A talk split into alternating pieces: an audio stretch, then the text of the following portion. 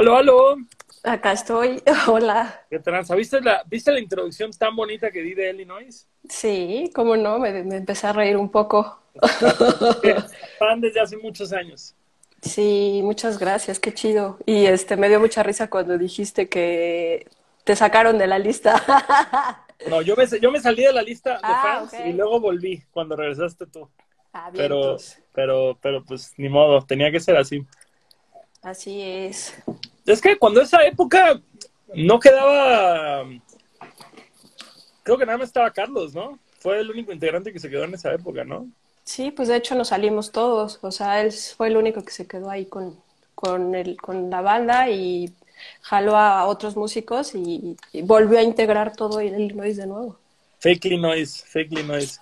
Algo así. ¿Cómo estás tú, Mariana? ¿Cómo te, ¿Cómo te le estás pasando en la cuarentena? A toda madre. Bien, no, pues de hecho estaba escuchando que andas ahí medio ansioso y demás y pues no, fíjate que yo para nada, ¿eh? Al contrario, como que bien, bien a gusto. Y este, hay muchas cosas que hacer en la casa siempre, o sea, desde limpiar hasta estar viendo pues qué inventamos de contenido para la banda y ahí ver qué hacemos para seguir este, vigentes en, en redes y todo. Y además algo bien chido es que, por ejemplo, con mi hijo, que pues básicamente no nos veíamos, se la pasaba en el trabajo y ahora he tenido mucha oportunidad de estar con él y ay, yo feliz, ¿sabes? En el trabajo y en la juventud, ¿no? De que Siendo edad joven. Que, ni quieres estar en tu casa. Aunque Así te es. bien aunque, aunque tus papás sean alternativos, buena gente con el pelo pintado, no quieres estar en tu casa. Así es, no, pues siempre, o sea, y aparte llegaba desde el jueves y ya, este, oh, ya me voy y así, ¿no? Entonces a veces pasaba todo, toda la semana y ya el domingo medio lo veía en su cruda y ya. Pero ahora estamos, este, pues juntos y pasamos mucho tiempo y ya lo pongo acá a limpiar, a lavar los trastes que no acaban, por cierto, maldita sea. Güey, es que qué pasa? pedo, güey, qué pedo con los trastes, güey. Creo que es resultado indirecto del COVID, güey. Así, este, no, no, ¿cómo se llama? No puede ser, güey, que, que, que sigan saliendo y saliendo y saliendo y saliendo. Yo, yo me acuerdo es. ahorita que lo decías, que tú no has tenido una sola bronca. Yo el primer mes, güey, así estaba, güey. El primer, primer mes y cachito, porque conté hoy, ya llevamos como 66, 67 días aproximadamente. Yo desde el sábado del Vive Latino, el, el día del Vive Latino, le hablé a los con los que me iba a subir y les dije, ni madres que voy, güey, están locos de ir ustedes, chido. A ustedes sí les van a pagar, arriesguense. Yo no voy a ir a, a ponerme en riesgo de, nada más para cantar una rola. Y todos todos se emputaron ese día, pero me dieron la razón con el paso del tiempo. Este, y, y sí, güey, o sea, el primer mes fue como no había dormido tanto en seis años, güey. Y ahorita sí es como que digo, ya, güey, ya no puedo, ya necesito estar. Es que sobre todo es la frustración de decir, no sé qué está pasando, güey. O sea, ¿cuándo se va a acabar esto? Si me dijeran, va a acabar el 30 de noviembre, no tendría un pedo. Me mentalizo y programo todo y demás, pero Si Justo supieras este por lo menos que vas a regresar, sí, como dices, está el día, ¿no? O a tu trabajo, te reintegras, va, ya. Pero aquí es, ¿qué va a pasar con los shows? ¿Qué va a pasar con todas las fechas ya cerradas? Igual y ya no es lo mismo, entonces, ¿qué demonios vamos a hacer? ¿No has intentado con meditación? Sí, sí, con que, lo que más me ayuda es correr, pero es como si no me paro a, a las 5 de la mañana, ya no corrí ese día, porque sí es como, pues es la única hora que como que no hay nadie en el parque, y, hasta eso sí me he cuidado mucho de este tema, porque sí, sí de por sí así al ser, al ser de, de la playa y mudarme al DF, me cuesta un chingo de trabajo respirar, con pinche enfermedad respiratoria, puta, me muero yo creo a la semana. Yo lo que he estado haciendo es yoga. Bueno, ya la, yo, yo, este, nunca fui como a clases y eso, con puro videíto, desde antes de la cuarentena y me latía, pero creo que ahora como que le he entrado más, o sea, ya tipo, si no hago en un día, sí me siento bien rara. Pero aún así, o sea, ah, mi- mis horas de, de sueño y vigilia están totalmente así Por volteadas, o sea, mi, mi hora de y me paro, ¿qué te gusta? 11, así más o menos me la he llevado toda esta cuarentena. Es lo único malo, Verga, porque. Porque me voy a envejecer más de lo que ya estoy. No he podido dejar de Pero pues, fumar. mientras, mientras, mientras duermas tus horas no tendría repercusión, ¿no? El hecho de que se recorra tu horario. Pues no sé, alguna vez una amiga me contó que, que a ciertas horas, cuando todavía hay luz y todavía tienes como actividad, este, ciertos órganos internos hacen su trabajo, cosa que ya no hacen cuando estás, este, por ejemplo, a las 12, 1 de la mañana, que pues por mucho que estás este, de todavía despierto, ya no estás este, en actividad, muchos ya estamos en la cama viendo la tele o algo así, entonces yo creo que, no sé, realmente no lo ignoro, pero, pero sí me da miedo que esta cuarentena me envejezca. Tengo mucho miedo. Pues duérmete temprano, ¿no? Fíjate, yo al, yo al revés, yo empecé a dormir, a tratar de dormirme temprano, de dormirme 10 de la noche en punto, porque me estaba parando al cuarto para las 5 para poder ir a correr. Y, y la verdad es que me gusta un chingo pararme temprano y hacer ejercicio, pero me di cuenta que no descanso. O sea, por más que sea la misma cantidad de horas, así recorriendo ese pedo de, no sé, pararte a las 8 de la mañana, sentía que no descansaba, güey. Y ya si un día me duermo a las 11, yo me llené de chocolate el ojo, güey. yo dije, qué bonito lunar tienes. sí. Wow, le salió un lunar de la nada. Muchos de tus amigos te, lo, te quieren dar beso ahí en la pata de gallo. En la pata de gallo. nada, eh, nada de pata de gallo. Todavía soy un adolescente de treinta y pico años. No, pues ahí vamos, cremitas y demás. yoga, yoga, yoga. Oye, pero, pero si has entrado hacia el yoga hardcore de pararte de cabeza y demás, o todavía. Hay cosas que no, definitivamente. Creo que si no tengo la instrucción de vida, este sí, sí le saco a hacerlas, ¿no? O sea, hay una, una, una posición que se llama la vela y que quedas este, con los pies levantados, pero digamos que no se compromete mucho acá las cervicales y esa todavía medio, me la viento. Pero hay unas donde ya este, la fuerza va en los brazos y si se te va, madre, acá la cervical, no, me da mucho miedo y parálisis, ya no. Parálisis. no, tampoco es tanto. Es que es ese tema que la banda siempre dice, no, güey, es que el yoga te cambia la vida, te cambia la vida, flexibilidad, pero yo siempre siempre veo, güey, que la banda que hace yoga tiene alguna lesión bien culera en algún momento. Sí, yo no he sabido y no he visto porque sí, sí me... Lo que sí de repente es que me empieza a doler la espalda así hoy, creo que hoy sí me pasé, porque en los videos ya sabes, no está el video para principiantes y está el intermedio. Y yo me siento muy chingona y digo, va, hoy me voy a aventar el intermedio. y al otro día sí digo, sí, de repente sí digo, no, creo que sí, no, no lo hice bien. Y de repente, pues sí, no sé, pero está chido. La verdad me entretengo por lo menos una hora. Salgo como súper activa acá, así eh, pásenme los trastes, ¿qué onda? ¿Dónde limpio? ¿Sí te, da, un chingo de pila? Sí, sí, eso es lo bueno de que te, como que te da mucha energía. Pues obviamente acá la endorfina se, se remueve, entonces está, está padre. Y me siento, no me siento tan inútil, porque pues también este pedo de estar este, subiendo de peso aquí todo, todo el día sin hacer nada, está cabrón. Yo el primer mes, güey, estuve pedo todo el mes, güey. Así, todo el mes. La neta, hasta pareciera que mi novia fue la que mandó a los Oxos a que dejaran de vender cheve, güey. ya, por favor, no le vendan a este cabrón. Por favor, digan que ya no venden, güey. Digan que ya no. Pero ha sido, ha sido pa' bien, güey. Ha sido pa' bien, definitivamente. Sí, pero esta falta de alcohol sí pega, ¿eh? Bueno, no es así de que, ah, no mames, necesito, pero sí de repente digo, voy a una cervecita, o sea, era como que mi día jueves que me tomaba una chelita y todo, y hasta el otro día fui a la tiendita de aquí por mi casa y 35 pesos la, la, la lata, la latita chiquita. Y yo así, no, por favor, o sea, tampoco es tanto. Eh, y sí me la compré, pero una, pero una nada más. Pues yo hago que pedí una pizza por Rappi y, justo la cheve estaba como en 60 pesos y fue como que dije, he tomado en el aeropuerto y están más o menos en este precio, imaginemos que vamos a viajar, estaríamos viajando ahorita, no hay pedo, la pago, güey, así de duro el alcoholismo, güey, pero... Pero es mucho, sí. Y, aparte, güey, esto es lo que dices, podría estar tomando whisky, güey, no habría problema, pero pues es que la cheve es la cheve, güey.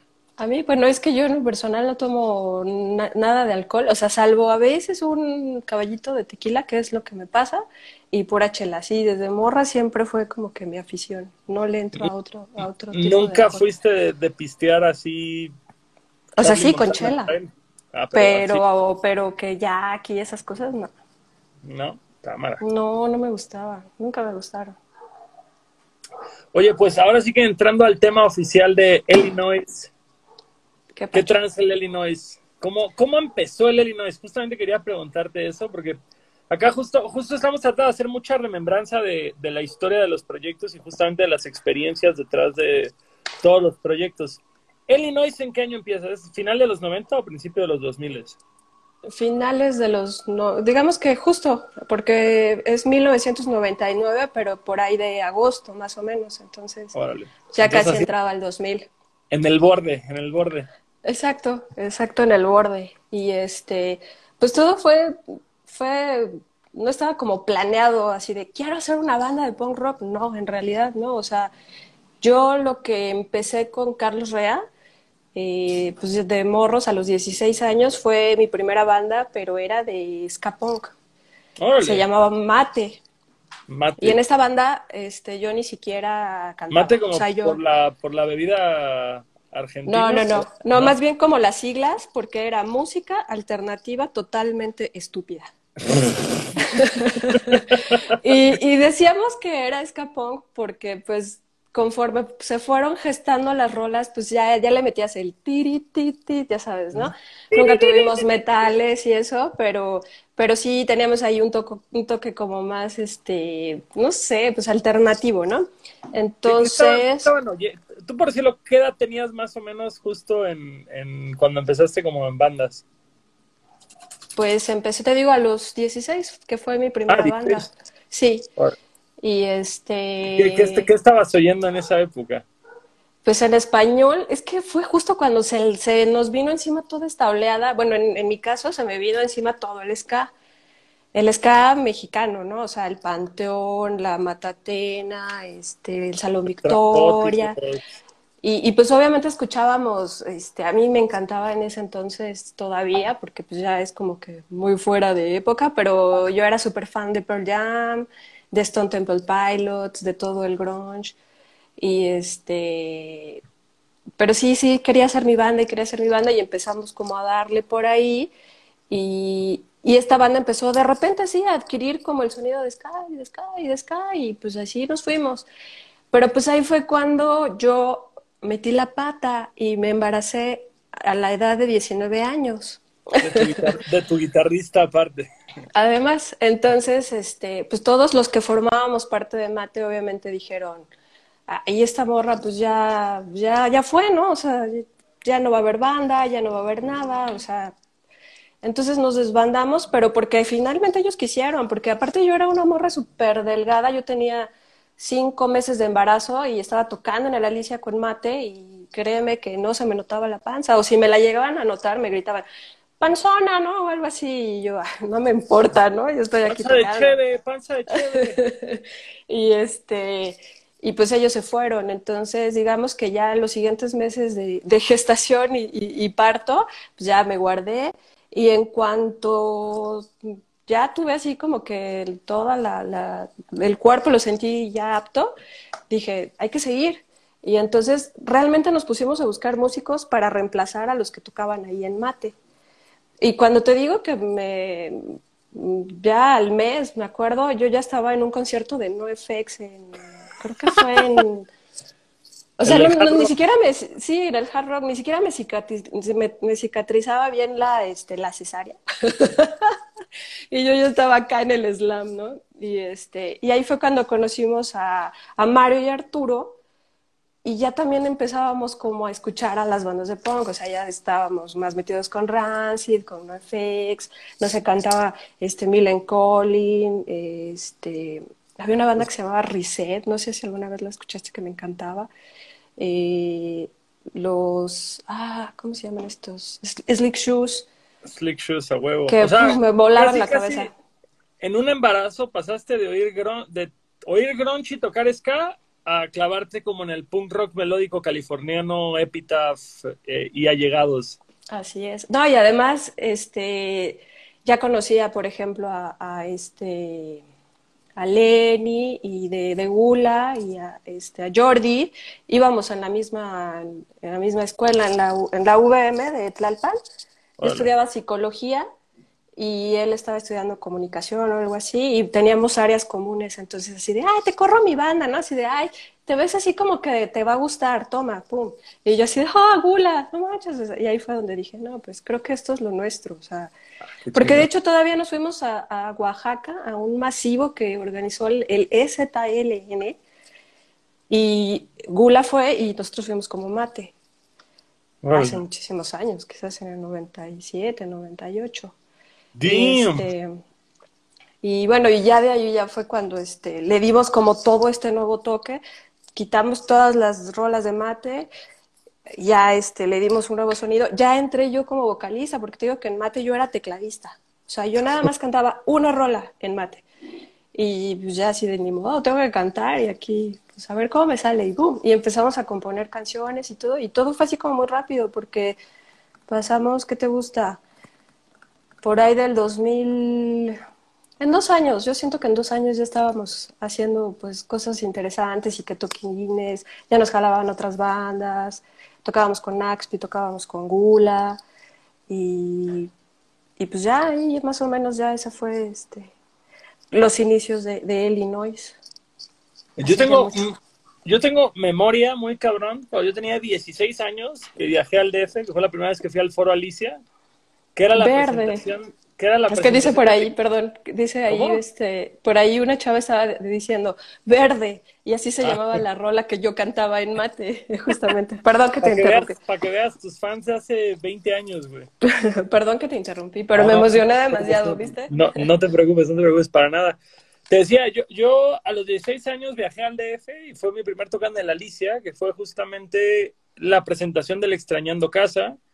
Ustedes tocaron esa vez, me acuerdo, que eran División, Nula Espuma, 301 Izquierda, Gula, una banda rarísima de Los Ángeles que se llamaba Doctor Jack. Y, y, ya, o sea, ahí está el cartel, que yo siento que fue un all killer. Y al siguiente día fui al Chopo por primera vez de morro, y ahí estaban ustedes, y me llevé el demo, el primer demo, que, que, que justamente ha sido creo que el demo más punk de Illinois, porque era como como canciones que han tocado alrededor de toda su trayectoria, pero como otras versiones. Sí, pues todas orgánicas, orgánicas así hechas acá, pa, pa, pa, Sí, sí, sí. Como que yo, yo siento que, que una, una, de las cosas que más han marcado como los cambios de Illinois es la técnica de los gritos de fondo. Porque es que esos los hacía Carlos. Entonces, como, ya no está. No, pero era más bien como hasta, hasta estando Carlos, era como primero grito de banda de punk, de Epitaph, luego como más este como emo core y luego como más metalero y, otra vez este con, un pedo más rasposo, o sea, como que sí fueron cambiando mucho los gritos de la misma rola dependiendo la tendencia del sonido que estuviera como más actual, yo siento. Se iba como influenciando, ¿no? De lo que le gustaba en, ese, en cada época. Qué chistoso, sí. Sí, pues em, no sé quién, no sé quién te haya vendido ese demo, yo la verdad, pues no, me acuerdo. Y es que aparte sacábamos, como todo se hacía en el momento, era este meterte a, porque yo lo hacía en Word o cositas así, ¿no? En Paint, en mi compu, y las imprimía, las recortaba, quemábamos el disco y así de, ah, ya hice cinco, uh, me voy al chopo y lo vendo, tú, tú, tú. Y al siguiente era, ah, hoy le voy a cambiar esto por esto. Entonces, ninguna portadita era igual. Entonces, ah, era, bien chistoso según yo era fotocopiada y nada más decía Illinois, güey. Puede ser que... Ah, o igual y... Igual y este, ya en ese entonces ya era más así, porque ya hacíamos más, igual y ya, ya sacábamos las fotocopias, pero sí era estoy, estoy bastante convencido que me lo vendió, que me lo vendió tu hermano. Eh, todavía, todavía en la época en la que la banda se ponía, y esto es para la gente que está oyendo esto, antes las bandas iban al chopo con un Discman, con audífonos, e interceptaban a los transeúntes y les decían, mira, tengo una banda, escúchala, te vendo el demo. Y esa era una práctica común. Hoy en día, si alguien te ofrece unos audífonos, lo más probable es que eches una mirada como de, wow. Sí, claro que sí.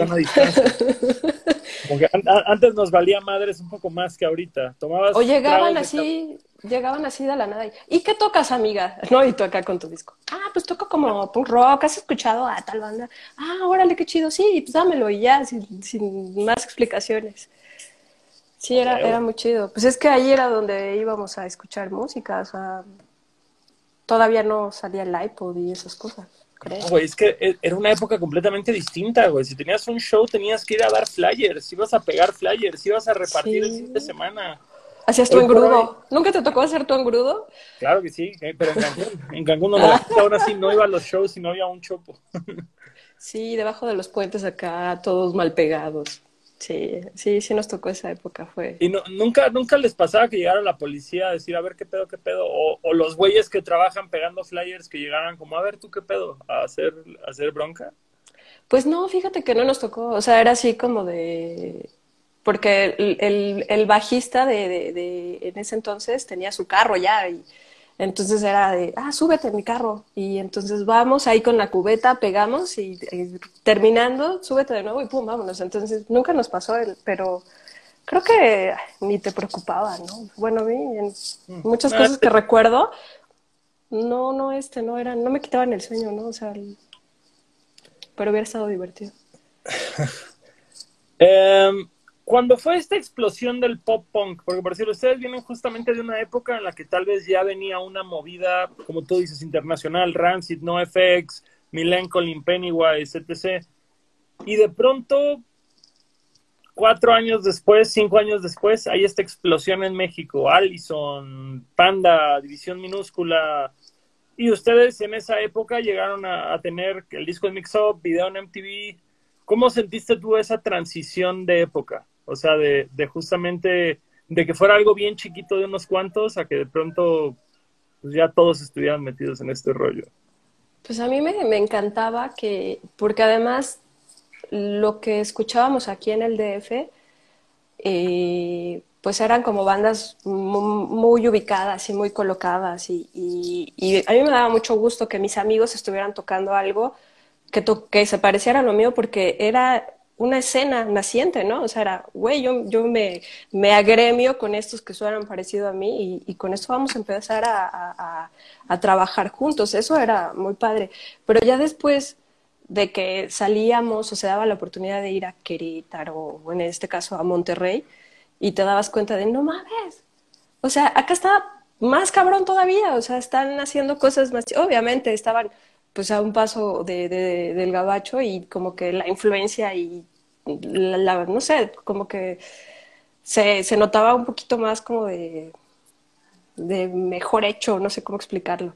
Y este, sí fue así como, no manches, esta escena va para más y para más.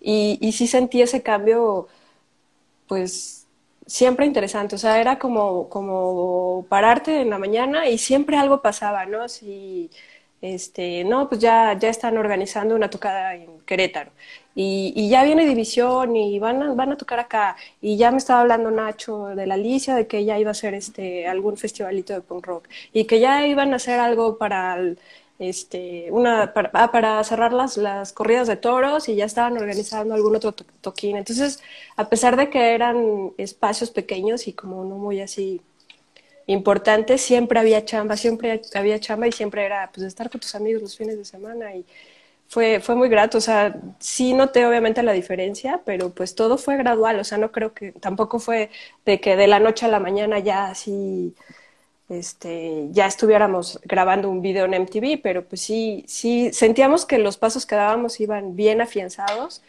y este, iban dando frutos, o sea, al, al grado de que ya nos estaban buscando en Universal, por ejemplo, ¿no? Claro. Y yo así de, no manches, no, no lo puedo creer, o sea, y, y todo esto fue así como súper chido, hasta que siento que culminó todo esto bien chido. Nuestro manager en ese entonces se llama Toño Alpizar, no sé si lo conoces.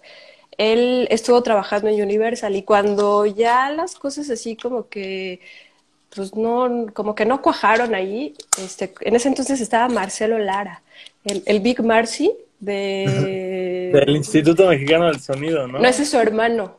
Ese ah, es Camilo Lara. Ah, no, claro, el, el, que toca moderato, el, moderato. el, de moderato. Él era del director, no sé, pero era como el, el que manejaba ahí a los artistas, a los nuevos artistas en, Universal. Y Toño El Pizar trabajaba con él. Entonces ya cuando vimos que pues no pasaba nada, ah, porque todavía to, de ahí todavía pasamos con Alejandro Markovich, que estaba haciendo, me parece, Termita y nada cuajaba y ya después, este, ah, pues imagínate, mi papá abogado leía los contratos que nos daban para según, según, según ya ser parte de la, de, de, de la empresa y mi papá decía, no, ¿esto qué? Esto no, esto es un, un contrato leonino, no, no firmen, ¿cómo crees que? Y así, ¿no? Y este, pues ya mira, al final, este, Toño Elpizar dijo, güey, o sea, ¿saben qué? Yo voy a meterle a Illinois y vámonos por otro lado y, y ahí fue donde, este, como que empezamos ya a hacer las cosas más, más en serio. Grabamos un video en ese entonces todavía con, con cámara de cine, Panavision. Órale, así todavía que costó, de, de cinta.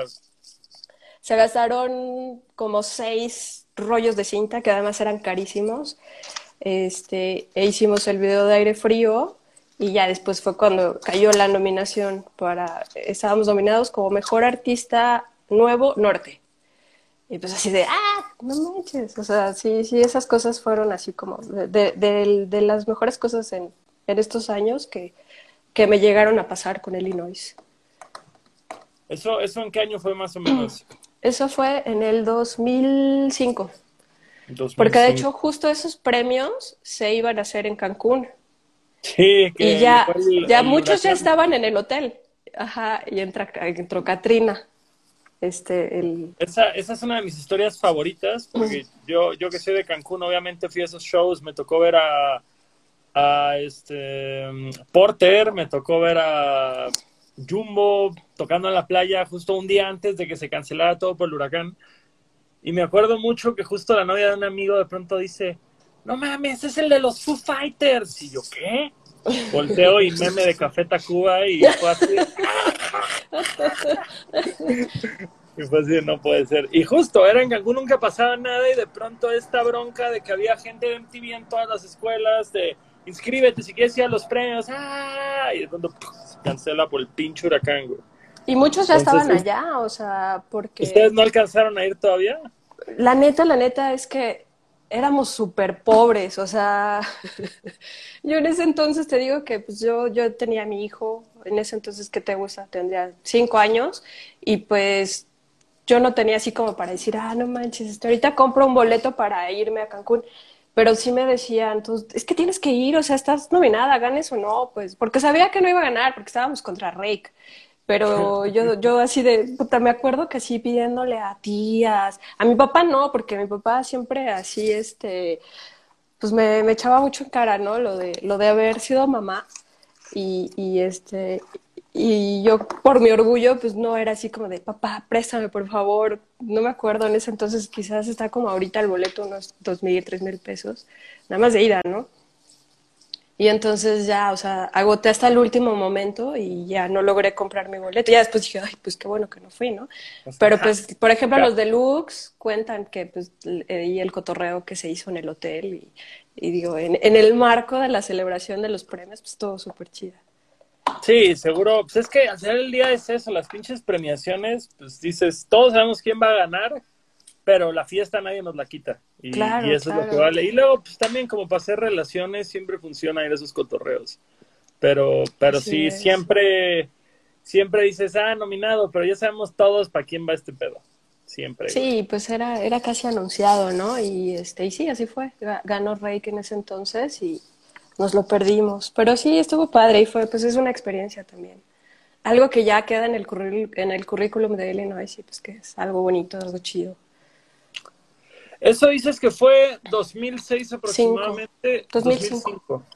2005. De ahí, ¿cuánto tiempo más duraron antes del cambio radical de alineación?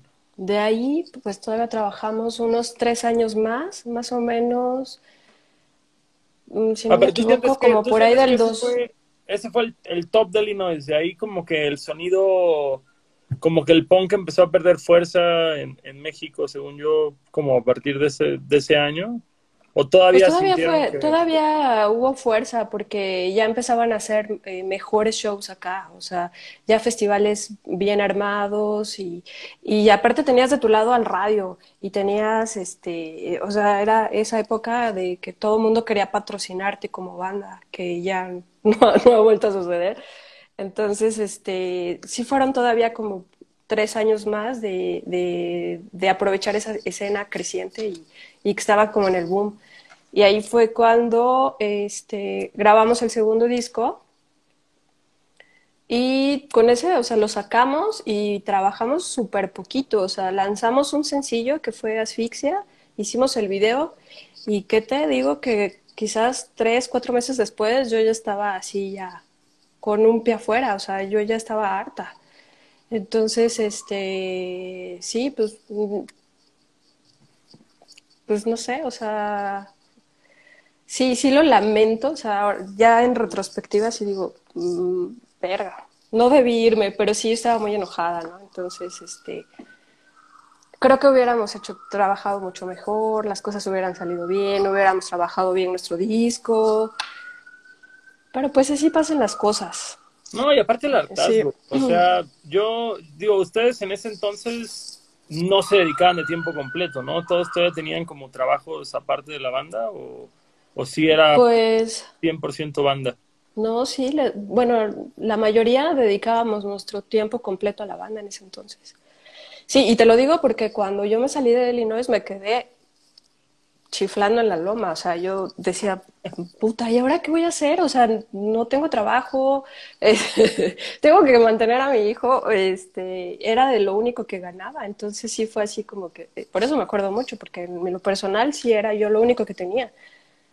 Y que aparte ya llevabas dedicándole 10 años al proyecto, bueno, entre bandas y demás, ¿no? O sea... Sí. Cuando... Y es que, yo, perdón que te interrumpa, pero yo, este, en realidad, cuando me salí, ¿Cómo te explico que yo no pensé que fuera como para siempre? O sea, era como meter acá, ya sabes, un sustito, ¿no? para que las cosas como que se, se, mejoraran en, la bala, las, las, las, relaciones, las cuentas, porque pues básicamente por ahí va la cosa.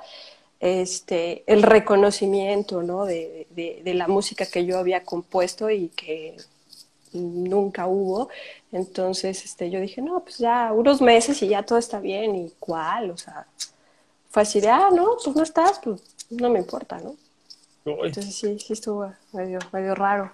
Pero tú te saliste y tu hermano se quedó o, o también se salió así a la par? Cuando yo les dije, a mí esto no me está gustando y creo que la banda no está padre y las cosas no se están haciendo bien, yo ya me voy. Y en ese momento Mariano dijo, ah, pues si se va mi hermana, pues yo también ya me voy. Y entonces Arturo, que era el baterista, dijo, ay, pues yo también me voy. Y Mario, ah, pues yo también me voy. O sea, en cuanto yo me salí, todos se salieron conmigo. O sea, ya no les interesaba estar en... En proyecto... Sí, sí, sí. Proyecto con el nombre, pero sin la esencia. Exacto. Y, y sí había cierta intención de Carlos de, de este, pues de, de, meter a otras personas en la banda, incluso vocal, ¿me entiendes? Que es como medio difícil.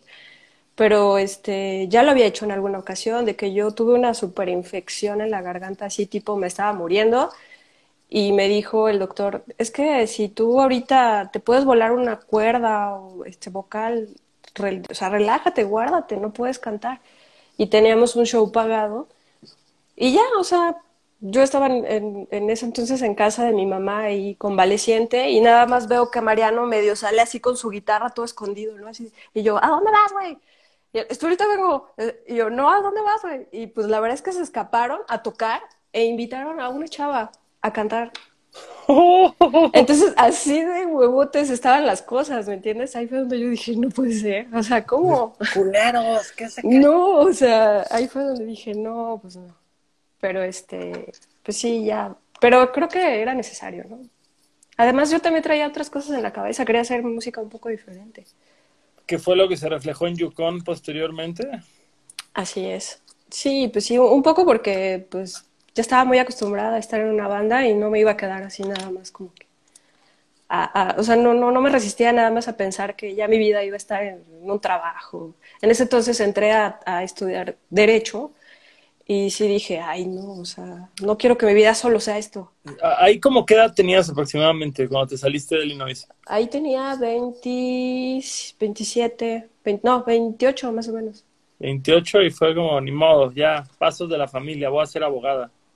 Sí, sí, ya no me quedo de otra. Te digo que no tenía ni trabajo ni nada y mi papá dijo, güey, o sea, pues ya, ya date por vencida, ¿no? O sea, es lo de la familia, no hay de otra. Y yo, pues bueno, está bien. ¿Y sí terminaste leyes? Sí, sí, sí. Este, me, me, recibí y todo, hice mi examen profesional. O sea, fue algo bueno porque por lo mismo de, de estar en familia de abogados, pues tú das de saber, como que mamas, ¿no? Las leyes, o sea, y todo, todo lo que sucede en la vida de un abogado, como que desde niño lo, lo, lo absorbes. Lo absorbes, ¿no? Desde la conversación a la hora de la comida hasta que de pronto te dicen por acá o te cuentan o vas o acompañas o demás.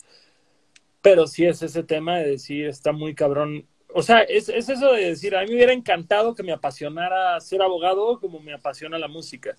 Sí, porque, claro. Porque justo es ese tema, es como decir, si no te apasiona lo que estás haciendo, está cabrón que quieras. Y sobre todo, en, no sé, yo, yo fui penalista cinco años. Y ahí es, no es un pedo de llegas a las nueve, te vas a las seis. Es llegas a las nueve y te regresas a, las cuatro de la mañana, cinco de la mañana. Entonces, pues sí era como, pues no, yo lo que quiero hacer es estar de tour, entonces no, no congenia con este estilo de vida. Sí, es difícil. Pero pues a mí lo que me pasó fue que se me hizo fácil estudiar la carrera de Derecho. O sea, por lo mismo. Porque ¿Y, hoy en día te en algo relacionado? No, ya no. Bueno, este, estuve litigando igual como unos seis años más o menos. Penal, ¿no? No me gusta. Y este y ya después entré a trabajar en el gobierno. O sea, me hice 100% burócrata. Estuve trabajando en la Secretaría de Desarrollo Social y de ahí en la, en la SEDATU, en, pues en las áreas jurídicas. Y ahí estuve casi como casi ocho años trabajando en gobierno. Órale. Hasta que ya dije, no, ya, estoy harta. Y me salí, pues igual me la jugué, pero dije, no, o sea, y justo ya fue cuando pues, había regresado a Illinois. Y dije, no, o sea, puedo hacer mil cosas más. O sea, no, no me apasiona, o sea, la verdad. Yo lo estoy haciendo para tener ahora sí que para pagar la renta a fin de mes. Para... Claro, eso me sostuvo y sostuvo mis proyectos durante muchos años, pero pues no, no iba por ahí la cosa. pero antes, antes de seguir entrando como en la actualidad, eh, se salen de Illinois todos, ¿cuánto tiempo tardan en, en ¿cómo se llama?, en, en hacer Yukon. Como al año, fue muy rápido. O sea, yo ya hasta... Pasó un año y dijeron, Nel, güey, Nel, sí necesitamos banda todavía, no estamos listos para dejar este coto. Sí, claro, ¿no? Además, yo sí traía ahí cierto ardor, ¿no? De que, ala, me desbancaron. La verdad, ¿no? Entonces dije, no, pues yo tengo que seguir haciendo mi música, ¿no? Porque aparte era así de, ah, bueno, ok, ahí está, mi música se las, se las dono. yo voy a seguir haciendo más música, ¿no? Y, no tiene nada que ver con eso. Y entonces, creo que ni un año pasó, ¿eh? Cuando ya estábamos armando Yukon. Y, y, aparte me, me, enfoqué mucho en, no quiero que suene a Illinois, pero por nada del mundo. Entonces hacía cosas, o intentaba hacer cosas mucho más diferentes. Fíjate, me, me llama mucho la atención, digo, creo que sin, sin, sin obviamente que suene peyorativo ni nada por el estilo, pero pues creo que todos siempre tenemos alguien en mente en quien pensamos cuando, cuando empezamos un proyecto, no sé, de decir, quiero sonar como este güey o quiero escribir como esta persona o estas son mis influencias. Cuando empezaste tú a hacer música en Illinois, ¿quiénes eran tus influencias? O como a quién como que te hubiera gustado tirarle a la hora de hacer tus canciones. Pues,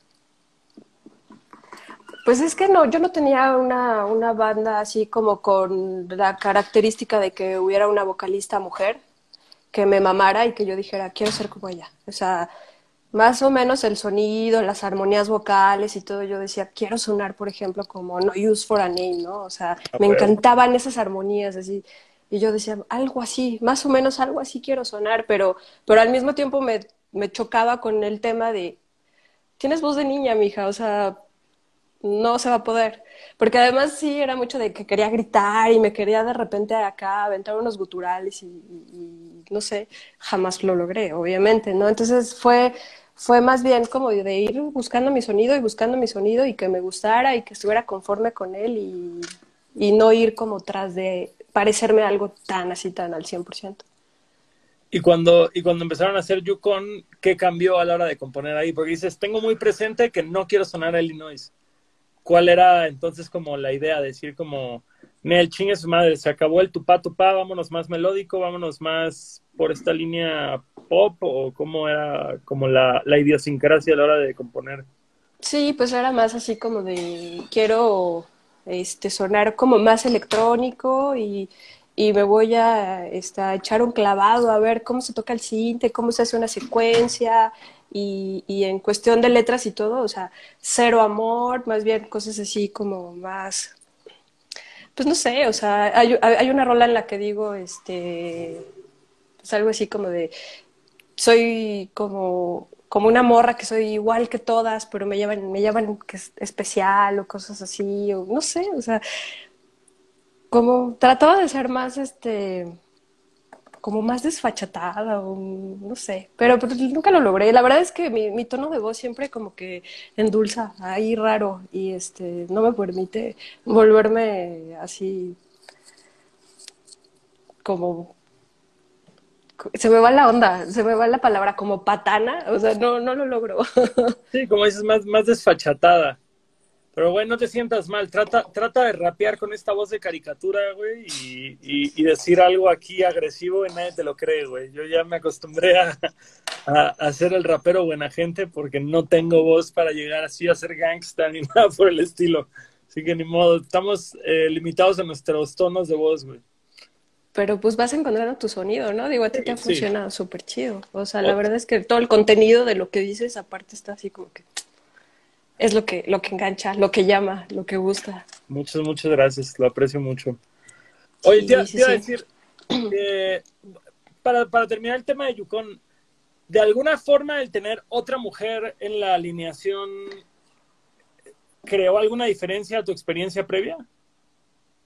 O sea, porque me, pues imagino, me, imagino, que como mujer y como vocalista, sí hay cierta, no quiero decir presión, pero pues sobre todo en esa época, creo que hoy en día hay una conciencia mucho, mucho, mucho distinta al género que lo que pudo haber a principios de los 2000, pero pues últimamente lead vocal, mujer, en una escena donde las bandas con mujeres eran casi casi inexistentes. Donde me eh, gritaban, Belinda. o, me decían, este, ¿cómo se llama esta banda de, de Guadalajara? Eh, que se llama Denise la chava. Sí, es Vela, este, Velanova, Velanova. Velanova, O sea, es más, una vez, no tuve, es real lo que te voy a contar. En Monterrey, en un show masivo en la Macroplaza, este, tocamos con Panda y ya íbamos a subir al escenario, pero pues obviamente como por, por logística siempre entraban los niños y yo me quedaba atrás. Entonces ya entran ellos, yo todavía me espero un poquito, ya voy a entrar y me dice el poli, no, este, no, así de, acompañantes no entran. Y yo, no, es que ah. soy de la banda, no, aunque cargues instrumentos, ¿no? Así casi, casi, no entras. Y yo, no, espérate. Y aparte así, era tan gigante aquello que los chavos ya se me habían ido y el güey que, que era mi manager y todo, pues estaba como que en otro lado. Entonces fue un rollo, comencé al poli de que yo era parte de la banda. O sea, imagínate, eso está súper raro que te suceda, que se suceda hoy a una chava que es... Y además pues éramos fachosos, ¿no? O sea, yo traía mis jeans y una playera, o sea, no era de que trajera acá, este, un saco de lentejuelas para que dijeran, no, a huevo sí la morra es artista, ¿no? O sea, no, no había pierde, ¿no? No, pero, pero sí está, y, justo y era otra época, no es como que podías sacar el iPhone y mostrarle una foto y el flyer y todo este pedo, era como, güey, fíjate, acabo de ver un documental que, que tristemente no ha llegado a plataformas en México, que se llama Pick It Up, que habla justo de toda la ola de, de ska de los 90 en Estados Unidos, del boom y todo esto, y salen las chicas de Dancehall Crashers contando la misma historia que acabas de contar, güey, de de decir como, no, no, no, este, la grupi o la novia o, o, no, no puedes pasar. Y es como, güey, yo soy la cantante, güey. Si no me dejas pasar, no va a salir el show y te vas a meter en un pedo, güey. Y era, y, o sea, y es, es, chistoso porque lo acabo de ver ayer y me lo cuentas ahorita y es como que digo, puta, güey. O sea, sí es un problema real con el que se enfrentaron las mujeres mucho en esta industria. Y dices, qué pinche vergüenza. Sí, ¿no? Y de repente, pues ya sabes, ¿no? Acá los gritos lascivos de encuérate y no sé, cualquier cosa. O de plano, el bájate morra, así, y te hacían así, ¿no? De que no, ya, pues, eso me pasó en Torreón en algún momento. Así querían a deluxe y querían a deluxe y querían vatos y querían vatos. Y así de, no, bájate morra, bájate. Así como de, me das prueba, güey. Y yo así de, ok. Pero pues sí, sí pasa. Ah, pero, pero últimamente creo que justo ser vocalista de una banda es el, pues ni modo, güey, siempre va a haber alguien a quien no le guste y de quien tengas que aguantar que algún insulto, alguna falta de respeto, algo por el estilo. A mí me tocó que en Ensenada un güey literal sacara el pito y me lo mostrara y era un show para 50 güeyes. Entonces era así como, carnal, ¿qué, hago con esto? No sé a dónde quieres llevar la situación. Tú, ok, y luego. bueno, vamos a un hotel o qué Me gustan más prietitos, ¿no? Así, madre, sí. te, faltan unos centímetros, mi carnal. No, no, creo, no creo estar a Pues imagínate lo que no le pasa a una morra. No, claro, claro, sin duda, sin duda alguna, güey, sin duda alguna. O sea, es eso, es cualquier, cualquier cosa desagradable que haya pasado uno del escenario, las morras la han tenido cabronamente peor, güey. Arriba y abajo del escenario. Sí, sí, sí. Pero ya, ya es mejor. La verdad es que sí, ya han cambiado mucho las cosas y ya ahorita, hasta por, por leyes de, ¿cómo se llama? De, estabilización de género, no sé cómo se llaman esto. A veces en, un, en algunos festivales requieren que también hayan morras, este, que, bueno, bandas con morras, que, que haya presencia de, de mujeres en, en, en, la música y que se haga así como una, un equilibrio. Eso está súper chido yo me acuerdo que leí justamente ese, eso en, me parece que era Argentina, no, Argentina o Chile, no me acuerdo, pero que justo querían pasar una ley que obligara a que hubiera una equidad de número entre actos con mujeres o de mujeres con bandas de hombres en, en el escenario. Y vaya, creo que es un tema súper controversial, porque últimamente también pues, es la iniciativa privada y cuando dejas que el gobierno influya, pues no siempre es el mejor caso. Hay, hay pero al mismo tiempo también es este tema de decir, pues sí, güey, se tiene que fomentar, güey, se tiene que fomentar que haya, que haya esta, esta atención hacia grupos femeninos y no se centralice en un género. Y pues, la única forma en la que se cree conciencia de eso es pues, justamente estar poniéndolo y poniéndolo y poniéndolo. Sí, sobre todo, como dices, en, en, los eventos que están organizados por los gobiernos de los estados, se da mucho esto.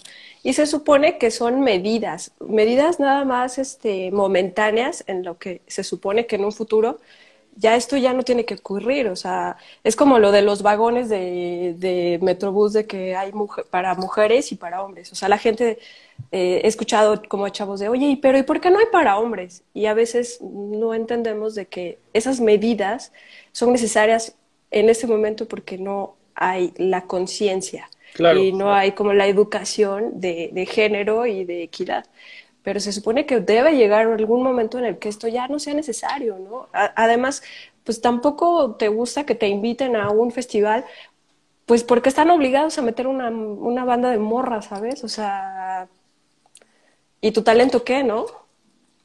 ¿Y, ¿Y, total qué?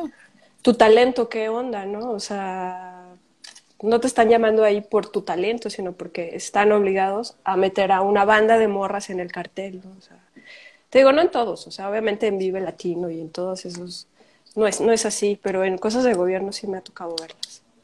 Es que, por decirlo, hubo, hubo un tema muy controversial el año pasado. Eh, obviamente, no sé, güey, tratas de analizar la opinión de ambos lados y, y, es difícil llegar como al tema céntrico. No sé si lo viste, que hubo un concurso de bands de skate que el premio de hombres era así, por poner un ejemplo, Premio de hombres, primer lugar, 15 mil pesos. Premio de mujeres, primer lugar, mil pesos. Y obviamente la banda se les fue al cuello durísimo. Claro. Pero luego el argumento de muchos güeyes fue como, pues es que, güey, si nada más es en una categoría general, no va a entrar ninguna mujer, porque ninguna mujer de la liga trae el nivel de estos güeyes. Y entonces es como que dices este punto como... Se vuelve extraña la competencia, ¿no? Sí, exacto, porque entonces es como decir, güey, si lo hacemos sin marcar un género, no van a haber mujeres. Entonces no hay representación del lado femenino en este deporte. Pero al mismo tiempo, si lo haces de esta forma, pues sí se ve una diferencia de nivel que, que, la marca quería justificar. Entonces, no sé, se vuelve un debate muy complicado yo creo que siempre tenemos que tirarle a, justamente que haya esta representación de, de, toda la gente implicada en el deporte. Creo que obviamente entre más morras patinen, ahorita va a dar para que más morras patinen en un futuro y cada vez esté menos desequilibrado. Pero, pero pues sí es algo, sí es un tema trillado. O sea, vaya. Sí, sí, sí. No, y que las ligas cuiden también a sus atletas femeninas, ¿no? Porque en el caso de, de este, del fútbol, por ejemplo, o sea, nada que ver cómo cuidan y cómo pagan y todo, y todo lo que hay detrás de un equipo este, varonil al, al, en las ligas femeniles. O sea, también tiene que ver por ahí, ¿no? Pero eh, hablar de eso es no terminar, o sea, sí, es, son temas así como que de mucho debate, como dices. Pero sí, sí, o sea, como mujer, en, mi caso, pues sí, e, esos temas sí me interesan y, y sí trato como de de siempre estar como, pues en defensa, obviamente, de, todas estas situaciones. Y es que, fíjate que por decirlo, justamente para concluir un poco el tema, no sé, o sea, a mí sí me ha hecho mucho ruido el tema, porque justo, digo, ahora sí que perdón por quedar en el cliché, pero como hombre blanco heterosexual, pues nunca me ha faltado representación en nada, güey. O sea, siempre, siempre te ves ahí y, y lo das y lo subestimas, no lo ves como algo importante, porque siempre ha sido la norma. Entonces, pues justamente yo, yo, lo pienso, de la cantidad de grupos que habían en México con una vocalista, cuando tú empezaste a la cantidad de mujeres que están involucradas, tanto arriba como abajo del escenario, detrás del escenario, en la industria, en diferentes puestos, obviamente ha habido un crecimiento gigantesco, obviamente ha aumentado la exposición, pero cuando tú empezaste justamente había alguna mujer que tú voltearas a ver y dijeras como, órale, esta morra puede y tuvo ese impacto en ti para intentarlo. Había una banda que este, estaba hecha por, creo que eran dos o tres integrantes nada más. Eh, la vocalista era Viviana, que años más de Doberman. Eh, a mí me encantaba verla. O sea, era como, como todo aquello que me hubiese gustado llegar a ser y que por X o por Y tal vez no, no fui, porque no era ella, básicamente. No estoy diciendo que, que no hubiera talento de ambos lados, ¿no? Tampoco me quiero denigrar, pero, pero verla en el escenario era, era, una, era una chica punk haciendo lo suyo súper chido. Y sí, sí, sí me, me gustaba muchísimo. Y ya después cuando empezaron a salir bandas de chicas, también yo decía, ah, no inventes, o sea, esto es lo que me hubiera gustado. Digo, amo a mi hermano y a todos los changos con los que toco y demás, ¿no? Pero, pero para mí, imagínate tener una banda de puras chicas, hubiera estado increíble. Claro. Como las Bloody Benders, ¿no? Ahora que también digo, no, o sea, están ahí todas y son y todas son chicas, qué chido. Sí, güey, claro. Están las Bloody Bender y hay otro grupo que, acabo de conocer, que igual es de punk, que son puras chicas, me acabo de olvidar el nombre, pero, pero muy chidas ellas. Bueno, están las ultrasónicas, que yo creo que la, la alineación original de las ultrasónicas sí creo que ha sido uno de los grupos más cabrones que ha tenido México. O sea, sí creo que era un proyecto muy redondo por donde lo quisieras ver. Habrá quien, quien tal vez no sea fan del grupo, pero yo sí creo que tenían demasiado camino por delante. Que qué triste que, Que, se concluyó en la época en la que concluyó, porque sí creo que pudieron haber hecho algo muy significativo. Sí, su target era diferente al de nosotros. Era este, gente más grande, era gente más grande y este pues era surf, ¿no? Entonces sí era como, como más hacia otro lado. Y pues en, para nuestro género era, era más joven la, la, la gente, ¿no? O sea, tanto los que tocábamos como el, público, sí era. No, pero, inclusive yo creo que el hecho de que, de que hayan llegado a Telehit y a MTV las ultrasónicas y justo, por lo que tengo entendido, ese disco tuvo bastante éxito, creo que justo si hubieran seguido esta trayectoria, sí hubieran podido crecer, porque estaban teniendo una exposición que las iba a sacar del Foro Alicia, que las iba a sacar de, del nicho del, del surf, del surf de, pues ya sabes, de compartir escenario con los Twin Tones y con los Acapulco, como que sí siento que iban a un camino de trascendencia que pues no llegaron a alcanzar por, por lo que pasó, pero pues ajá, ellas, ellas sabrán sus motivos. Pues sí, pero pues así es, así es esto. Así es la cumbia. Así es la cumbia, amigo.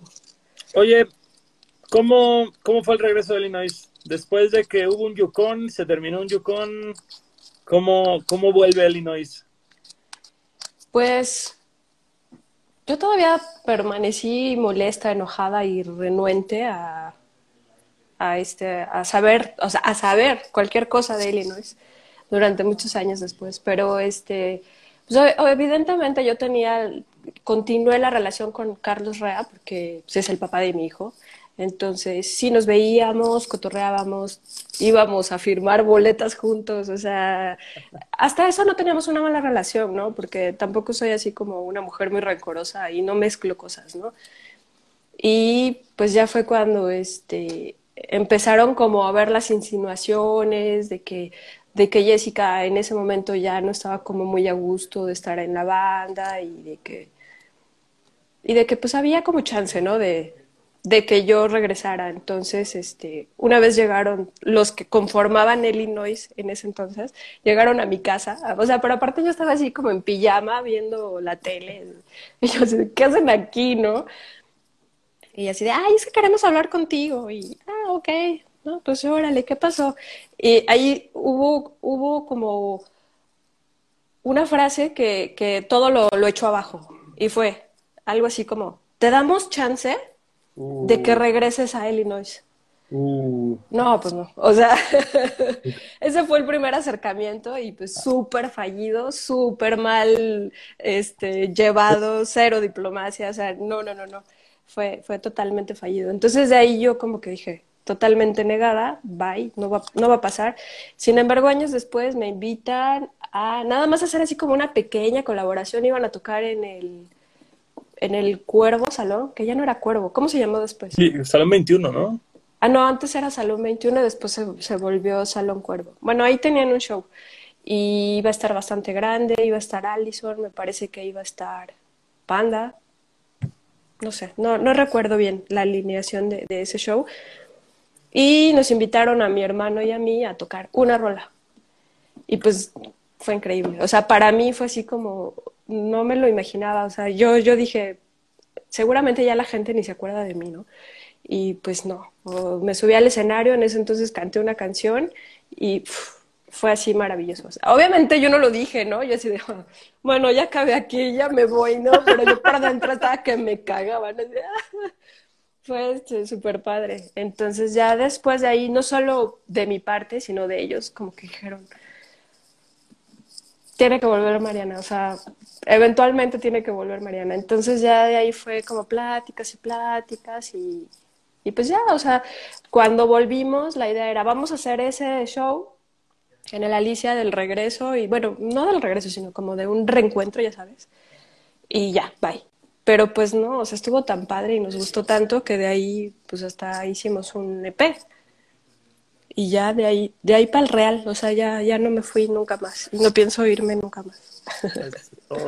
Pero hoy por hoy, ¿qué alineación se mantiene en Illinois? Porque por cierto, cuando grabamos el video, yo sí fue un tema de decir, no conozco a nadie.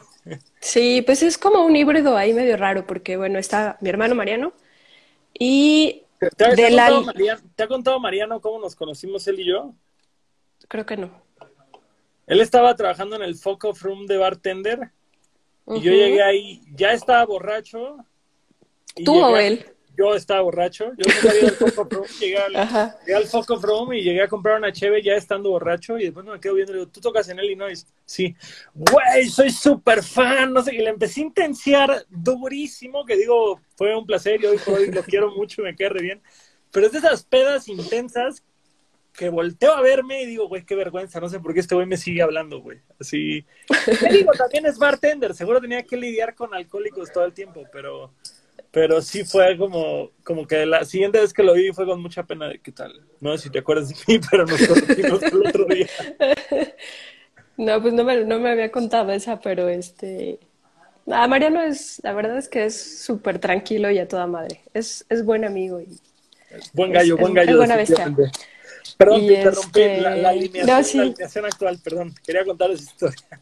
No, pues es que está, está divertida. Todos lo hemos hecho. De hecho, me estaba acordando, y yo ahora voy a interrumpir yo, pero es que, ¿cómo, cómo se llama la, la banda a la que intencié, que le abrieron a...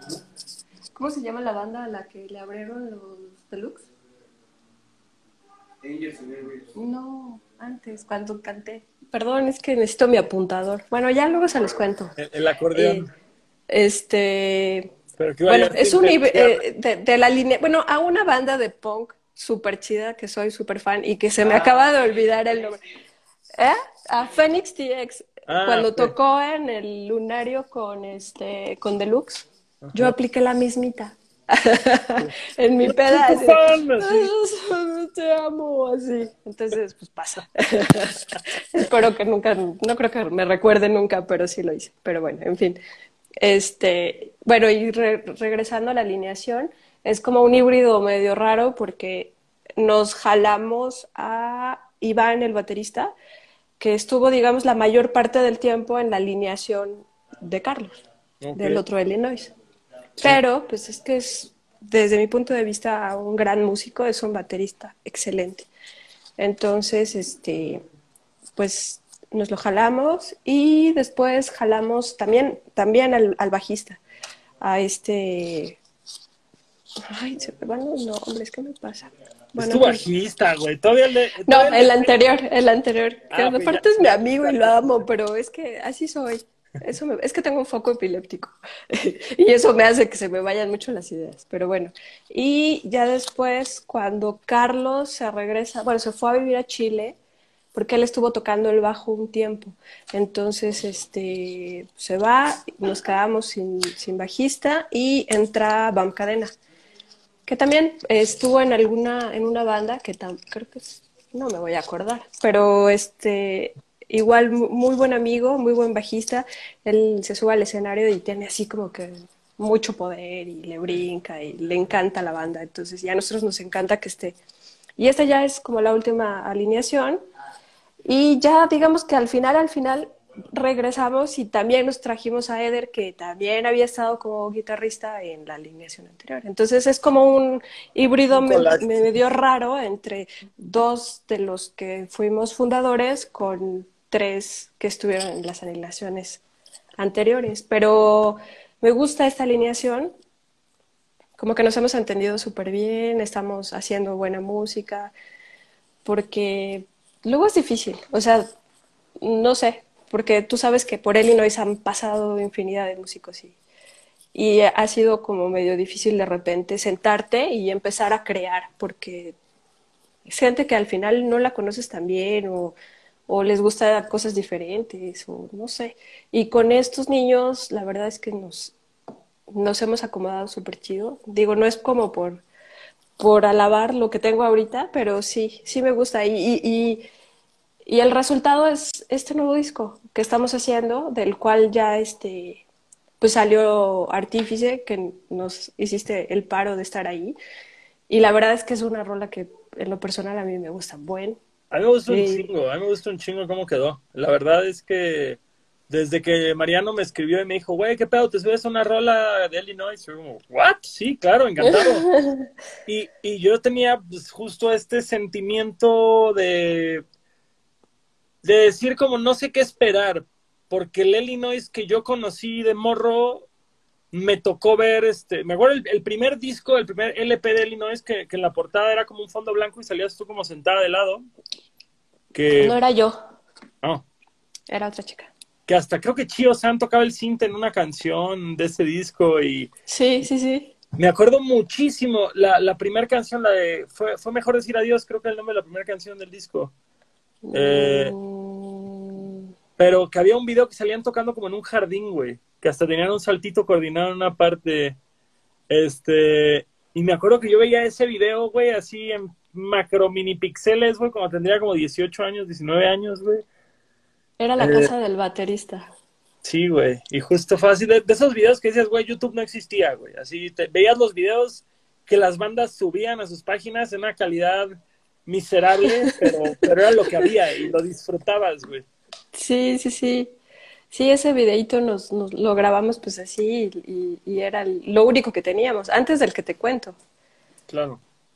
Pero sí, este, estaba súper, Ah, súper pero- divertido. Pero te digo, y entonces como que entró esta duda de decir, güey, pues es que yo conocí este Illinois y han habido todos estos cambios y cambio de sonido y todo, no sé qué esperar. Y me mandó la canción y dije, güey, esto sin pedos pudo haber sido el principio. O sea, la verdad es que es una canción que a mí me gustó mucho, que me dijo mucho como escucha y, y que fue muy fácil subirme a la canción y disfruté mucho hacerlo justamente. Entonces les Sí. agradezco mucho haberme invitado.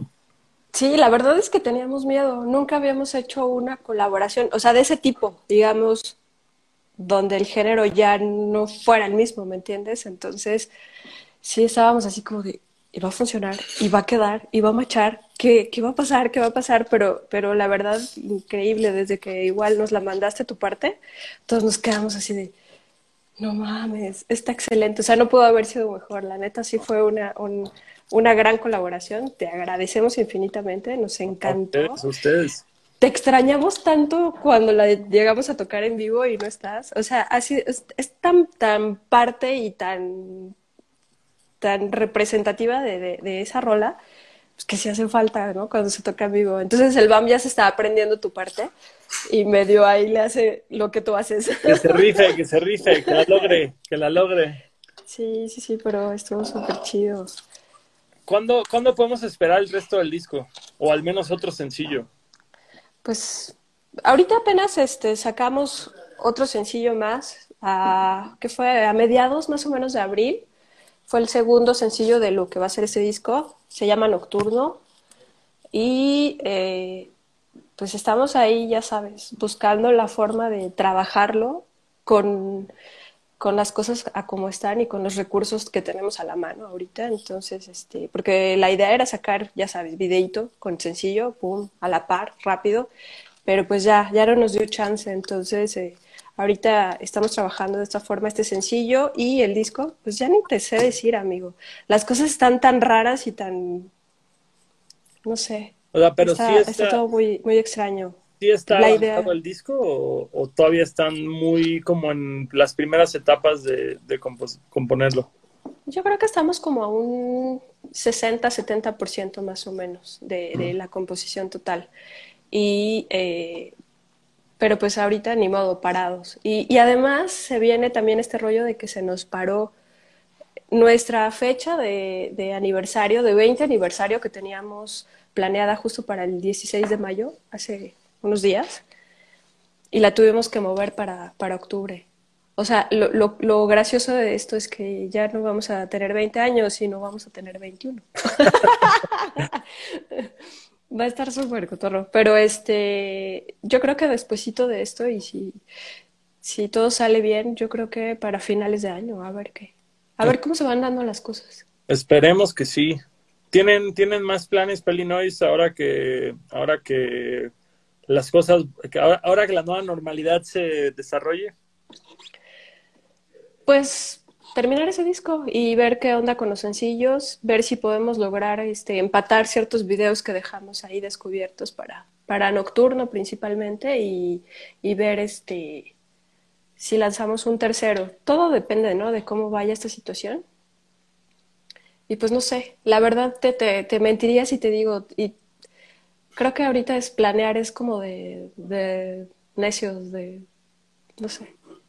Sí, esto es Está súper, súper extraño, súper surrealista, de verdad no sé, no sé qué. Esto es el momento más budista en la vida de todos los presentes, güey. Es así como vive en el presente porque es lo único que tienes, güey. Así el futuro incierto por todos los flancos.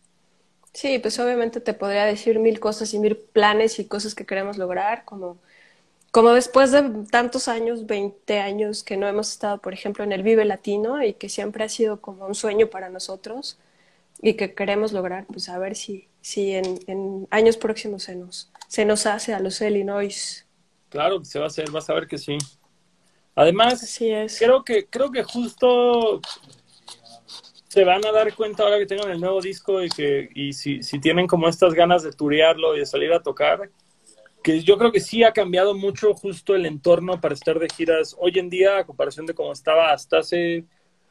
Yo llevo seis años de gira y me ha tocado ver un cambio garrafal en estos seis años y no quiero imaginar cinco años antes. Entonces, creo que las cosas cada día están más organizadas, creo que cada día hay más gente detrás de esto, más ganas de hacerlo y, y pues tal cual Illinois creo que fue una banda muy importante para mucha gente, fue una banda muy característica de una época, entonces ahora que regresen con fuerza, yo creo que hay demasiada gente que va a querer trabajar con ustedes.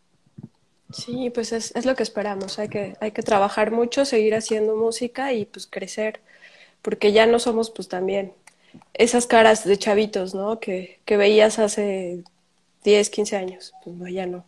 Entonces hay que también con, con, la edad y con nuestra nueva realidad pues ir creciendo y, y, que la gente pues le siga buscando, sobre todo a gente nueva, ¿no? Porque eh, pues todavía, de hecho todavía hay mucha gente que ignora que yo regresé a Illinois, por ejemplo.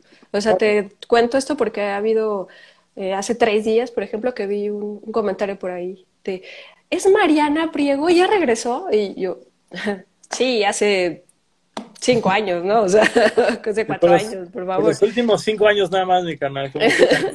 Entonces eso también me abre un panorama de que todavía hay mucho a, a, dónde llegar y a quién llegarle. O sea, tanto a gente que estuvo como a gente nueva. Es un gran reto y es algo que pues, tú sabes que solo trabajando se puede lograr. Claro, totalmente, totalmente. Oye, pues para cerrar, eh, tenemos acá una dinámica que nos pusimos de acuerdo con Illinois para, para rolar una gorra original de la banda. ¿De qué va la dinámica, Mariana? Es correcto. Pues eh, estamos pidiendo, de, a propósito del lanzamiento de nuestro nuevo sencillo nocturno, eh, los chicos hicieron unos videitos eh, tutoriales, más o menos, y están ahí en nuestras redes, tanto en Instagram como en Facebook, para que los chequen, los topen y pues se armen su videito tocando la rola. Eso nos gustaría, nos, nos, nos haría muy felices que nos manden ese videito y pues vamos a hacer una, una selección, obviamente, pues, este, dependiendo de... Ah, también pueden cantar, ¿eh? O sea, a capela o poniendo la rola. O sea, no se reduce solo a los instrumentistas. Y que nos manden el video a illinoisoficial.gmail.com o también puede ser a nuestro Facebook a través del inbox. Y pues vamos a hacer una selección y el, el afortunado se llevará una gorrita de nuestra merch oficial. Este está padre, también, por cierto, tienen, tienen que mandar junto al video el screenshot de que siguen Illinois aquí en Instagram uh -huh. y a nuestros queridos Leche-Star Milk que hacen este programa posible. Requisito para participar, mandar su video chingón y, y el que gan y el que más se rife, pues estará llevando una gorra oficial de Illinois. Para que Así se pongan es. truchas, amigos. Sí, y aparte se van a divertir. Ahorita tienen tiempo porque es cuarentena, hay mucho que se puede hacer, entonces ¿Hasta, se, van, hasta cuándo, se, van, a entretener. ¿Hasta cuándo les damos fecha límite para que lo manden? Pues, pues no sé, más o menos tú cómo manejas tus, tus dinámicas. Es una semana por lo general, digo. Para, yo creo que una semana, ¿no? Por, por el tema que hay que aprendérsela. Claro, yo digo que hasta el otro miércoles y el viernes anunciamos ganador. Me parece perfecto. Entonces, pues Legal. ya saben ahí, chicos, para que nos manden el videíto. Venga, pues, Mariana, un placer tenerte. Muchas, muchas gracias por venir aquí a platicar de la historia de Illinois. Muchas espero gracias que el próximo, espero que en octubre nos toque, nos toque compartir el escenario en ese show de 21 Tienes años que de ir. Illinois. Tienes que ir, por supuesto. Ahí hay una parte que te espera. Y que el 2021 esté lleno de fechas juntos. Muchas gracias por la invitación. Fue no, una, una grata charla. Mucho gusto verdad, y, y pues ahí andamos para lo que se ofrezca. Saludos a toda la banda aunque nada más conozco a la mitad. Ya habrá tiempo, te van a caer bien. Ya habrá tiempo de agarrar una, una, una, peda sana entre compañeros. Así es, amigo. Pues muchas, muchas gracias. Un placer. Gracias mucho, Mariana. Un placer para y mí. Gracias a los que se conectaron. A todos. Bye. Bueno, esa fue Mariana de Illinois, gran, gran banda de punk melódico de la Ciudad de México, que llevan una trayectoria, como oyeron, de 20 años, güey. Y, la verdad es que pues han ido evolucionando, han ido cambiando su sonido y lo que están haciendo ahorita yo creo que junto a lo primerito son, son mis momentos favoritos del proyecto y se vienen muchas otras cosas divertidas pronto, díganos a quién les gustaría que tuviéramos en el programa porque, porque obviamente se está chido, güey, ir variándole, que no quede nada más como en un estilo o en una clase de invitados. Como ustedes saben, porque están en mi Instagram, yo soy Longshot. Nos vemos para la próxima. Mucho amor a todos.